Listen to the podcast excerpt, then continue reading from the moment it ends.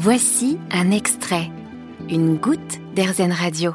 Je vous emmène à Montreuil, en Seine-Saint-Denis, pour découvrir la ressourcerie du cinéma, un lieu eh qui collecte les décors de ciné, histoire de réemployer ces décors et éviter qu'ils finissent à la poubelle. Jean-Roch Bonin, cofondateur du lieu, nous explique ce qu'est une feuille décor. Ici, on est dans le second local de la ressourcerie. On a eu un premier local euh, en décembre 2020 qui était un local un peu de test. Et on a eu l'opportunité d'avoir un local pour pas très cher à Bagnolet de 400 mètres carrés qui nous a permis de voir un peu quelles étaient les attentes, les demandes de la ressourcerie du cinéma particulièrement, puisqu'on est sur une collecte d'éléments principalement dans les studios de cinéma, parce que c'était ce qui manquait depuis des années. Euh.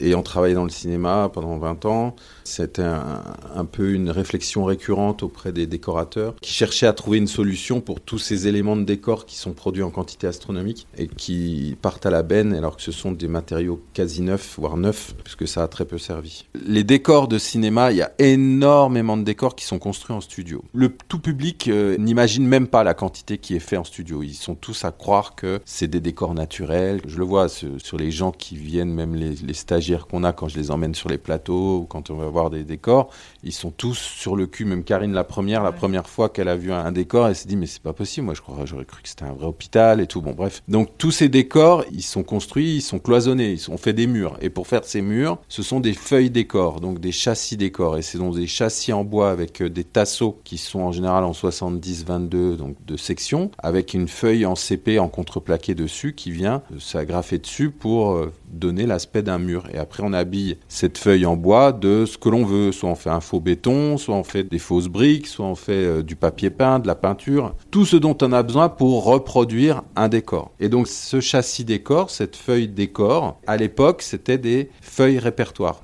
parce que c'était les feuilles standards qui permettaient de construire ces murs de décor. Donc c'est la feuille répertoire ou le châssis décor qui sont euh, utilisés pour fabriquer les décors. Merci euh, Jean-Roch Bonin. Plus d'infos à retrouver sur le site ressourcerie du cinéma.org.